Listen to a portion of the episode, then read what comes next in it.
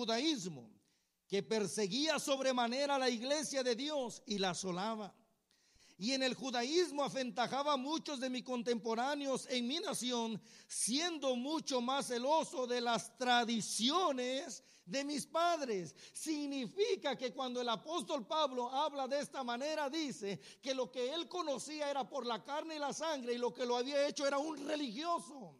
Tiene que venir la revelación para que la religión salga y entonces exista la relación con Dios. Vea lo que dice el verso 15, verso 15 dice, pero cuando agradó a Dios, que me apartó desde el vientre de mi madre y me llamó por su gracia, verso 16, revelar a su Hijo en mí para que yo le predicase entre los gentiles, no consulté enseguida con carne y sangre. Verso número 17, ni subí a Jerusalén a los que eran apóstoles antes que yo, sino que fui a Arabia y volví de nuevo a Damasco. Después, pasados tres años, subí a Jerusalén para ver a Pedro. ¿A quién fue a ver? A Pedro. Dice, para ver a Pedro. Y dice, y permanecí con él 15 días, pero no vi a ningún otro de los apóstoles, sino a Jacobo, el hermano del, del Señor. Ahorita mientras Tony estaba alabando y qué presencia tan bonita de Dios se siente en este lugar. La verdad que hay una presencia tan, tan maravillosa, alabado sea el nombre del Señor. Y mientras Tony estaba cantando juntamente con el pastor esas alabanzas, yo estaba orando y le decía, Señor, permite que mi vida se convierta en instrumento útil para que tu pueblo reciba una palabra. Y el Señor me ministra por medio del Espíritu Santo y me enseña algo que quiero entregárselo en esta, en esta mañana. El apóstol Pablo dice, no consulté a carne y sangre, ¿ok? Ni subí a Jerusalén. Entonces vamos a ver qué fue lo que él hizo. En el libro de Hechos, en el capítulo 9, esto lo acabo de recibir de parte del Señor, libro de, de Hechos, capítulo 9, vea lo que dice, Hechos capítulo 9. Dice, para avanzar, el verso número 4 dice, y cayendo en tierra, oyó una voz que decía, Saulo, Saulo, ¿por qué me persigues? Él dijo, ¿quién eres, Señor? Y le dijo, yo soy Jesús a quien tú persigues, dura cosa te es dar cosas contra el aguijón. Él temblando y temeroso dijo, Señor, ¿qué quieres que yo haga? Y el Señor le dijo, levántate y entra en la ciudad y se te dirá lo que debes de hacer. El Señor lo mandó a encerrarse. El Señor lo mandó porque tenía que quería tener una relación íntima y personal con él. En estos días que tú vas a estar en casa, le dice el Señor, yo te voy a mostrar lo que tienes que hacer. No estoy diciendo que hay que dejar de congregar. No estoy diciendo que hay que dejar de ser parte de la iglesia que se va con Cristo porque estaría predicando en contra de lo que se escribió, que no hay que dejarnos de congregarnos como muchos tienen por costumbre. Pero lo que estoy diciendo que ahorita que tenemos la oportunidad de quedarnos en casa es para desarrollar una relación mejor y más íntima con nuestro Dios. Lo mandó a encerrarse, vete porque ahí yo voy a mandar a alguien. Y entonces el Señor le manda a la niña. Ahora, dice él claramente, el Evangelio que yo lo predico, no lo recibí de hombre, no me lo enseñó carne y sangre, lo recibí por revelación. Y aquí es donde quiero empezar a predicar. Todo esto fue introducción, quiero empezar a predicar. Primera carta a los Corintios capítulo 15. Vea lo que dice. Primera carta a los Corintios capítulo 15, verso número 3. Escuche bien, porque esto está interesante, está lindísimo. Dice, porque primeramente os he enseñado lo que asimismo recibí, que Cristo murió por nuestros pecados conforme a las escrituras, y que fue sepultado y que resucitó al tercer día, y que dice ahí, conforme a las escrituras. La base del Evangelio, escuche bien por favor, la base, el fundamento del Evangelio es esta. Verso número 3, una vez más, por favor, dice, porque primeramente os he enseñado lo que asimismo recibí. que fue lo que recibió? Que Cristo murió por nuestros pecados conforme a las escrituras. ¿Dónde vemos eso? Cuando usted lee en el libro de Isaías capítulo 42, libro de Isaías capítulo 43 nos habla del Mesías sufriente. Es más, el capítulo 53 nos dice que por causa de él, dice la Biblia, que en él fueron cargados nuestros pecados, que por causa de su llaga somos sanados, que el castigo de nuestra paz fue sobre él. Nos habla del Mesías sufriente, nos habla de que había de morir. Cuando usted se va a Mateo capítulo 27, Marcos capítulo 15, Lucas capítulo 23, y Evangelio según San Juan capítulo 19 nos habla de que Cristo murió en la cruz del Calvario por nuestros pecados. Y ahí mismo nos da testimonio que fue sepultado, dice la Biblia. Por eso es que dice, porque primeramente os he enseñado lo que asimismo recibí, que Cristo murió por nuestros pecados conforme a las escrituras, verso 4, y que fue sepultado. Cristo murió y fue sepultado y las escrituras nos dan ese testimonio. Pero cuando usted se va a Mateo capítulo 28, Lucas capítulo 24, Evangelio según San Juan capítulo 20 y Evangelio según San Marcos capítulo 16, habla que ese Cristo que murió y que fue sepultado también resucitó. Y esa es la base, pero ahora escuche bien, ese, y no, no me malinterprete, ¿ok? Pero eso se puede llamar la tradición del Evangelio. Porque todo mundo conoce eso, todo mundo sabe eso. Le hablas de Cristo, sí, yo creo que Él murió, que fue sepultado y resucitó. Pero aquí viene donde el apóstol Pablo trata de enseñarnos que el Evangelio no es tradición, sino que tiene que convertirse en una revelación. Vea lo que dice el verso 5. Y que apareció a quién? Apareció a Cefas. Significa que es verdad, Cristo murió, fue sepultado y resucitó, pero Él está vivo para relacionarse con nosotros, para que tengamos una comunión íntima y personal con Él. No sé si me explico, amados hermanos. Dice, y que apareció a Cefas y después a los doce. Siga, por favor. Después apareció a más de 500 hermanos a la vez, de los cuales muchos viven aún y, y otros ya duermen. Después apareció a quién? A Jacobo, ¿se acuerda que el apóstol Pablo dice, no fui a Jerusalén a consultar carne y sangre, sino que fui a hablar con Pedro, con Cefas, estuve hablando 15 días con él y después hablé con Jacobo, el hermano del Señor, dice, no fui a ver a ningún otro de los apóstoles, ya que Jacobo no fue apóstol. De ese Jacobo que se está hablando es del Jacobo que era hermano de Jesús. Pero vamos a ir paso por paso, vamos a hablar con Pedro, vamos a hablar de Pedro, aunque él no está aquí, pero vamos a hablar de él. Dice la Biblia, escuche bien, que Pablo dice, fui a hablar con Pedro y me dilaté 15 días con él. Entonces ahí hay que meternos a este santo libro. Y hay que hacer que nuestra mente viaje. Yo me imagino, escuche bien, que las conversaciones del apóstol Pablo con Pedro fueron estas. ¿Sabes qué, Pedro? Yo quisiera que tú me contaras qué tan feliz estuviste, qué experiencia tan gloriosa fue haber caminado y haber vivido estos años con Cristo Jesús. Quisiera que tú me platicaras, que tú me dijeras. Y entonces yo me imagino a Pedro soltando testimonio. Mira, Pablo, una ocasión veníamos caminando con una multitud. De repente salió un leproso y entonces le dijo, Señor, si tú quieres limpiarme. Y Pablo le dice, ¿y qué pasó? La gente no lo apedreó, la gente no lo mató. No, no, no. Jesús le dijo, quiero ser limpio. Y entonces lo tocó. ¿Pero por qué lo tocó? Porque antes de sanar el cuerpo quería sanar su alma.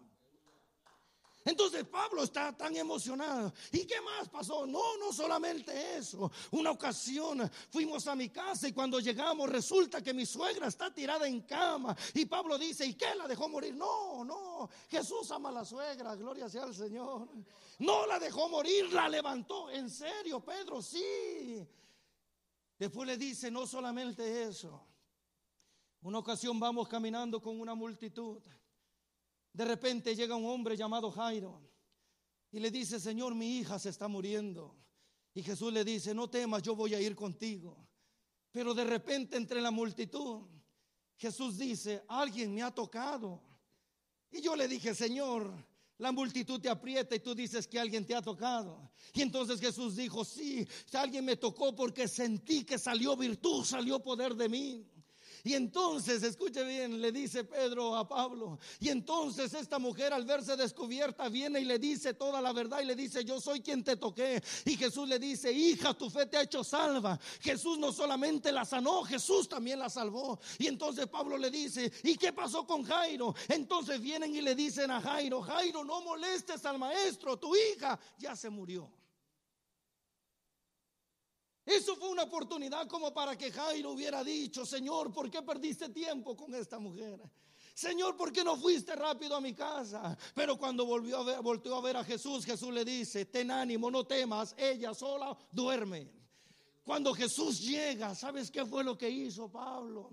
Y Pablo le dice, ¿qué pasó Pedro? Cuando llegamos a la casa de Jairo, sacó a todo. ¿Y sabes quién dejó que entrara? Me dejó entrar a mí.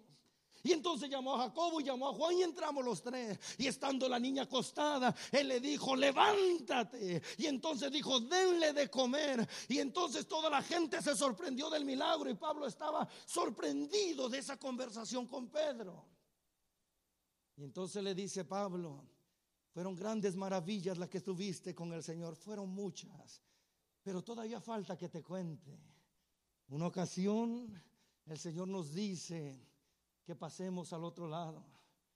Y cuando nosotros vamos en la barca se levanta una tormenta y de repente vemos un personaje caminando sobre el agua. Nosotros nos alarmamos y empezamos a gritar desesperados que era un fantasma. Y de repente de, de aquel lado salió una voz que dijo, no teman, yo soy. Y entonces yo le dije, Señor, si eres tú, manda que yo vaya a ti. Y Pablo le dice, ¿y qué pasó? ¿Sabes qué? Eh, Pablo le dijo, Pedro, ¿sabes qué? Me aventé de la barca y empecé a caminar y nunca se ha en la historia que un hombre camine sobre el agua, pero yo caminé gracias a que Jesús me llamó.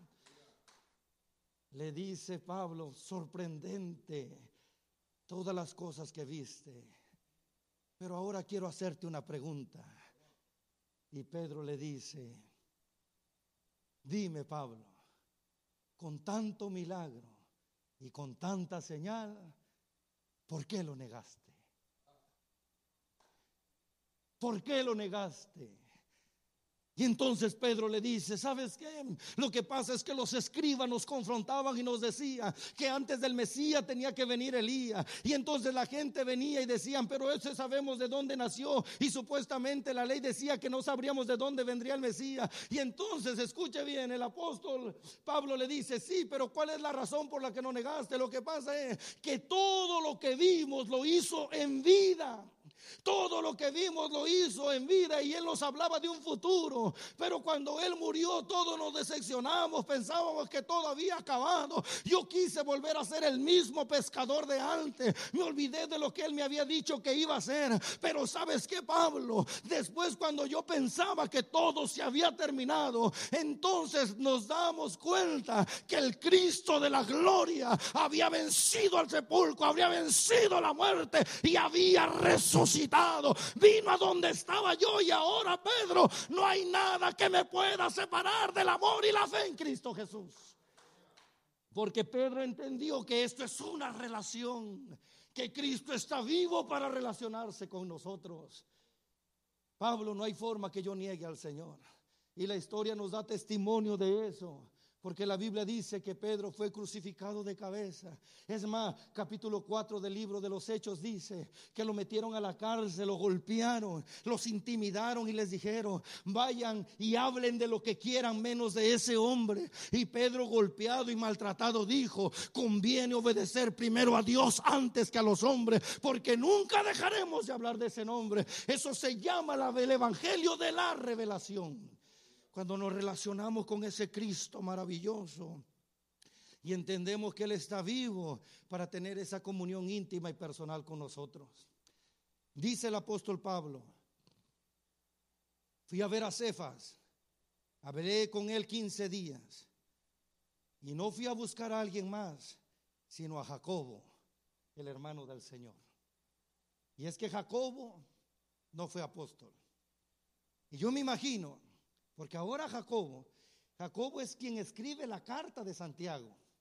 Él es quien escribe esa carta. Y él es quien habla ahora del Señor Jesucristo. Entonces ahora tiene que hablar con él. y le dice, ¿tú estás seguro que Jesús es el Hijo de Dios? Estoy 100% seguro. Tanto es así que yo predico, es más, he escrito una carta para que los que los que oyen de esto se conviertan en hacedores y no solamente en oidores. Y entonces el apóstol Pablo le dice, sí, yo entiendo que ahora tú predicas, pero yo quiero hacerte una pregunta, ¿por qué cuando él estuvo vivo no le creíste?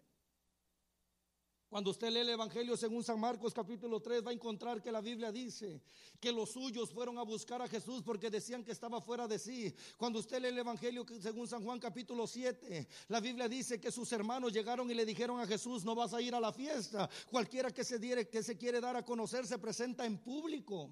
¿Por qué? Porque no lo creían, no lo aceptaban, no reconocían que era el Hijo de Dios. Y entonces yo me imagino que Jacobo se pasó dándole excusas a Pablo. Lo que pasa es que nos criamos con él, lo conocíamos, sabíamos quién era y por eso no teníamos la certeza que era el Hijo de Dios. Pero ¿qué fue lo que hizo que cambiara? Lo que hizo que cambiara es que cuando él fue a la cruz y murió, pensamos que se había acabado el problema en la familia, que el loco de la casa había sido muerto y que no habría más problemas pero entonces descubrimos que ese Cristo venció el sepulcro, venció la muerte y Él está vivo. Y ahora puedo predicar de que hay un Cristo que tiene toda autoridad. Alabado sea el nombre del Señor. Por eso es que Pablo dice, el Evangelio que yo les predico, no lo aprendí de hombre, ni lo recibí por carne y sangre, lo recibí por revelación. En este tiempo, amados hermanos, que se ha convertido en un, tiempo muy difícil, mucha angustia, mucho miedo a la muerte. Es el tiempo de que nosotros tenemos que aprender a relacionarnos con nuestro Dios. Es el tiempo de que nosotros debemos tener en cuenta que el Dios que servimos es un Dios vivo que está dispuesto a relacionarse con nosotros. Es el tiempo de buscar más de nuestro Señor. Yo recuerdo hace algunos años y lo digo delante de Dios y lo digo con mucho temor. Llego de predicar y llegué muy cansado. Había ocasiones, ahora tratamos de ya no hacerlo. Ya estoy casado, tengo dos hijos, tengo una esposa. Entonces ahora lo más que predico son dos veces al día. Pero había ocasiones que predicaba hasta cinco veces por día. Yo recuerdo que una ocasión llegué cansado a la casa, todavía estaba soltero. Y me puse a orar y estando orando me quedé dormido. Yo recuerdo que cuando me quedo dormido entonces tengo un sueño. Y el sueño que tuve es que yo estaba en la casa de mi abuela y abro la puerta para salir hacia afuera y cuando abro la puerta, miro hacia el cielo y entonces veo un resplandor tan grande y veo una nube y en esa nube venía el Señor Jesús. Le mentiría si le dijera que vi su rostro. No vi su rostro, pero yo sabía que era Jesús. No sé si me explico. Cuando en aquella nube veo que el Señor Jesús viene emocionado, Tony, emocionado. Me quiero meter a la casa para decirle a mi familia, Jesús está aquí. Y cuando me voy a meter, escucho una voz de la nube que me dice, no, no, no te metas, vengo a estar contigo.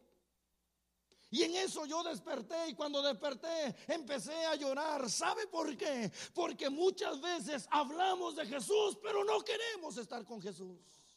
Hablamos de Jesús, pero no nos relacionamos con Jesús. Predicamos de Jesús, pero no amamos a Jesús. Y entonces yo me tuve que tirar de rodillas y pedirle perdón y decirle, Señor, si no he sacado el tiempo para estar contigo, para relacionarme contigo, para comunicarme contigo, Señor, te pido que me perdone. Porque hay veces que nosotros pensamos que cumplimos con el hecho de ocuparnos mucho en la obra del Señor y no relacionarnos con el Señor de la obra.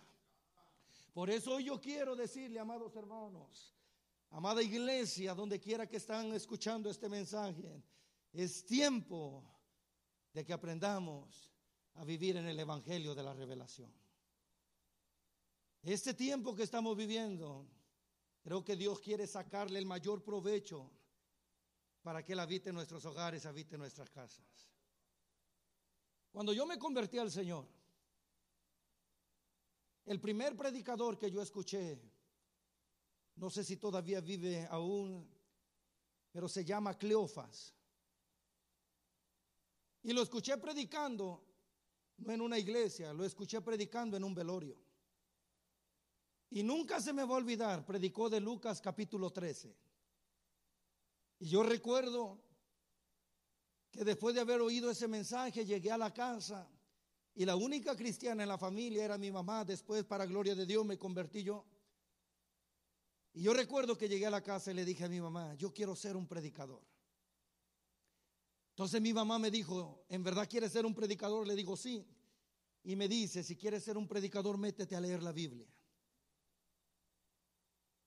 Cuando empezamos a congregar, la iglesia donde asistíamos, la mayoría, no todos, pero la mayoría, tanto los músicos como el copastor, como los líderes, eran familia del pastor.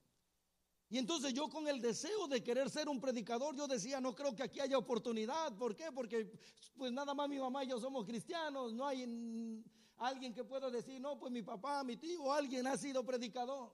Pero yo recuerdo, escucha bien, que estando leyendo este santo libro, siguiendo el consejo de mi madre, estoy leyendo el Evangelio según San Mateo y me topo con un texto que marcó mi vida donde el Señor dice, escucha bien, dice, si tú me buscas en lo secreto del público me encargo yo. Entonces aprendí eso, que en lo secreto es donde Dios abre puertas, en lo secreto es donde tú te relacionas con Él. ¿Por qué? Porque en medio de la gente puedes aparentar que alabas, en medio de la gente puedes aparentar santidad, en medio de la gente puedes aparentar que tienes una relación, pero saliendo de aquí todo se vuelve monótono, se vuelve costumbre. Pero cuando estás en intimidad con ese Dios, es cuando entonces desarrollas una relación íntima y personal con Él.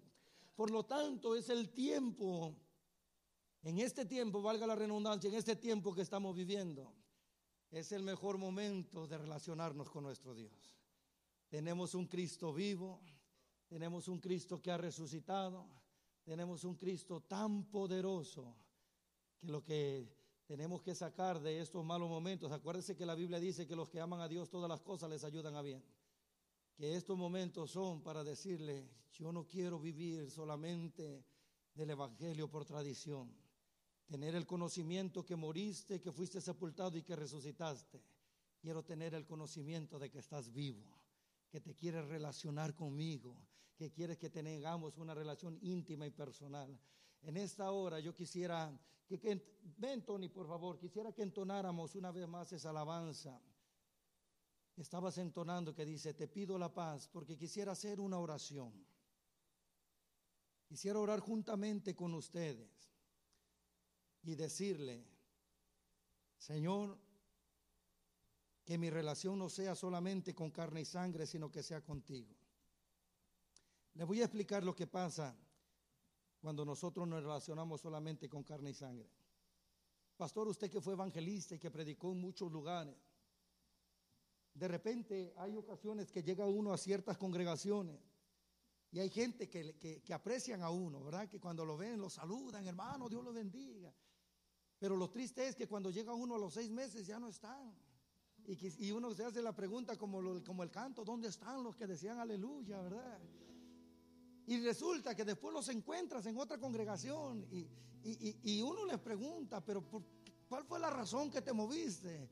Y entonces dice, no, lo que pasa es que hablaron de mí, lo que pasa es que dijeron esto de mí. Y ahí es donde uno entiende, escuche bien, que como iglesia lo he dicho en los otros mensajes y quiero repetirlo. Como iglesia Jesús nos enseñó un principio que tenemos que agarrarlo como base.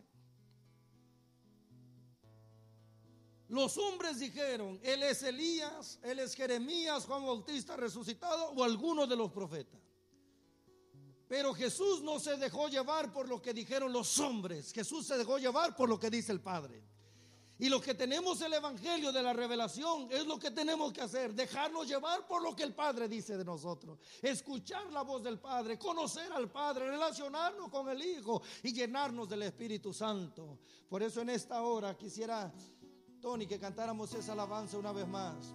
Y vamos a cerrar con una oración. Que esta oración bendiga los hogares. Sé que nos escuchan de diferentes estados, hasta de diferentes países. Yo le voy a dar un consejo. No le tenga temor a la muerte. ¿Por qué? Porque de eso ya nos libró Jesús. No estoy diciendo que no hay que tomar nuestras precauciones, pero no podemos caer en la esclavitud del miedo. ¿Por qué? Porque el apóstol Pablo le dijo a Timoteo, Dios no nos ha dado espíritu de temor, sino de poder, amor y dominio propio. Alabado sea el nombre del Señor. Ayúdame a mirar con tus ojos. Sí, mi Dios. Yo quiero sentir tu corazón. No quiero vivir más siendo insensible. Tanta necesidad, oh Jesucristo.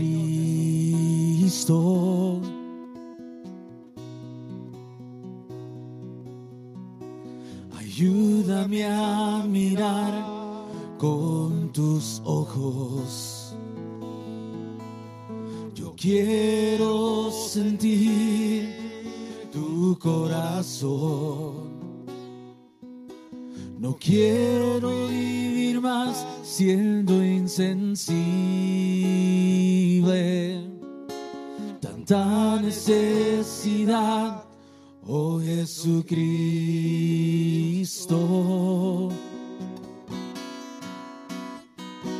Te pido la paz